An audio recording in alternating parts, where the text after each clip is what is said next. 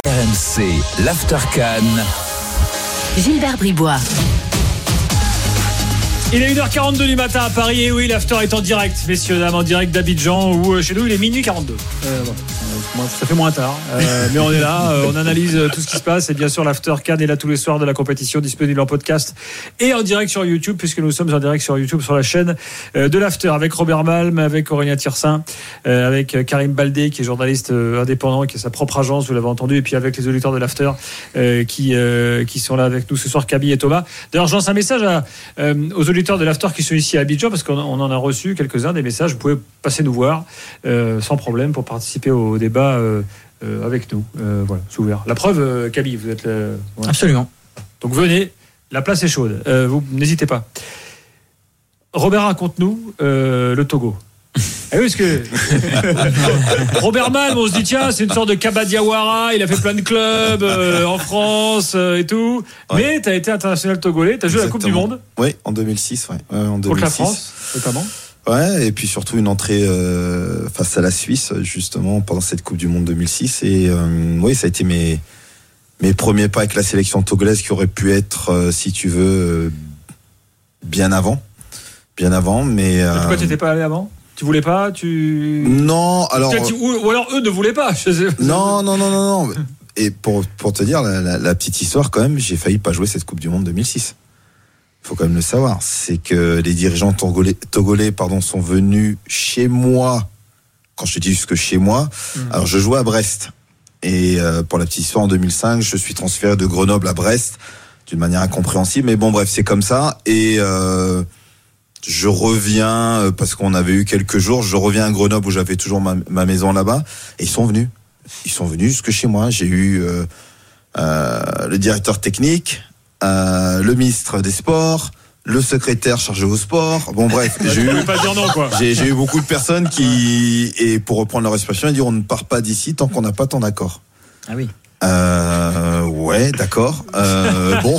L'art de la Là, oui, négociation. alors. Ah, c'est ça, ouais, ouais, ouais. C'est oui Et- oui et, euh, et- et- et, euh, oui, j'accepte d'aller en sélection, mais encore une fois, je n'ai pas accepté parce que le Togo est en Coupe du Monde, parce que je, voilà, j'étais, j'étais vraiment convaincu de, d'aller en sélection, mais j'ai eu des histoires aussi où j'arrive à l'aéroport, j'ai pas de billet d'avion, euh, ou ce genre de, de, de, de petites histoires-là, mais aucun regret, sincèrement, Ouais. aucun regret euh, d'avoir été en sélection. Tu vois, j'ai revu euh, Emmanuel Adebayor avec grand, grand, grand plaisir. Même si on a eu, euh, voilà, on a dû s'expliquer à un moment donné justement par rapport à ma venue à la Coupe du Monde en disant parce que bon, beaucoup de personnes ont dit que je profitais de l'occasion pour venir à la Coupe du Monde. Oui, tu veux dire t'as pas fait une Kevin Prince Boateng Parce que lui, il venait pour la Coupe du Monde avec le Ghana, puis t'as quoi après Il a arrêté Non, non, non, Et du Coupe tout. du Monde d'après, hop, le mec était de nouveau là. Non, non, non, non, du tout, du Ouais. tout, du tout. Au contraire, j'aurais, euh, j'aurais même aimé participer à cette euh, Coupe d'Afrique des Nations en 2006 euh, qui se déroule en Égypte, je crois en plus ce- ce- cette année-là. Oui. J'aurais tellement voulu euh, la faire cette compétition. Écoute, euh, au fur et à mesure, se sont rendu compte que j'étais pas un opportuniste, que finalement, je me suis fondu dans le dans le collectif assez rapidement. Et, euh, et je reste encore persuadé que cette génération qu'on a eue pendant la Coupe du Monde 2006 est certainement l'une des plus belles qu'on ait eues. On n'a pas su la faire euh, fructifier parce que, bah, tu sais, toujours miné par des problèmes. On a des problèmes de primes qui ont, euh, dont on a écrit euh, partout. Ça, on a fait les choux gras de la presse. il faut même dire que jusqu'à la FIFA, ils, ils ont pas été contents effectivement que ça se passe comme ça. Mais voilà, des, histoires malheureusement, comme on disait avec toutes les sélections africaines, on a toujours malheureusement ce genre d'histoire là qui revient, j'irais à mon goût trop souvent, alors qu'on pourrait largement anticiper les choses.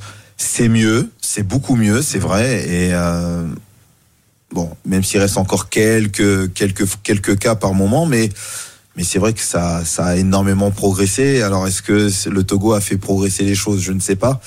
Mais en tout cas en 2006, ouais, non, c'est euh, on en parle. Alors euh, la dernière fois, c'est avec Darren Ibombe, un de nos défenseurs centraux, avec qui j'en ai parlé. Kader Touré, le, le seul buteur togolais pendant euh, pour l'histoire de, de la Coupe du Monde au, au Togo, on en parle très régulièrement. On en revient toujours aux mêmes choses.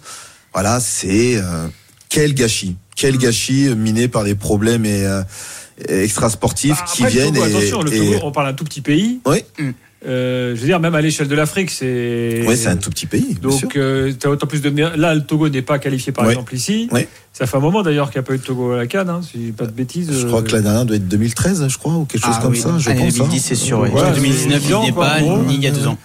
Donc, euh, aller déjà à la Coupe du Monde pour le Togo, c'était un truc euh, Bah, extraordinaire. c'est, Bon. c'est, c'est extraordinaire. Euh, c'est un peu comme l'Angola qui Mm. cette année-là aussi va, va à la Coupe du Monde. C'est quelque chose d'extraordinaire. Mais tu vois, c'est hum, allez la Coupe du Monde éventuellement que tu y ailles pas tous les 4 ans ou tous les 8 ans, je peux je peux l'entendre. Maintenant pour une canne, je pense que le Togo a largement les moyens aujourd'hui de pouvoir se qualifier au moins sur une une édition sur deux. Tu vois, je suis gentil Ouais. et je donne encore, euh, tu vois, un droit un droit à l'erreur. Et, euh, et ça, oui, quand le Togo arrivera à faire ça, on aura déjà avancé. Ça, c'est vrai.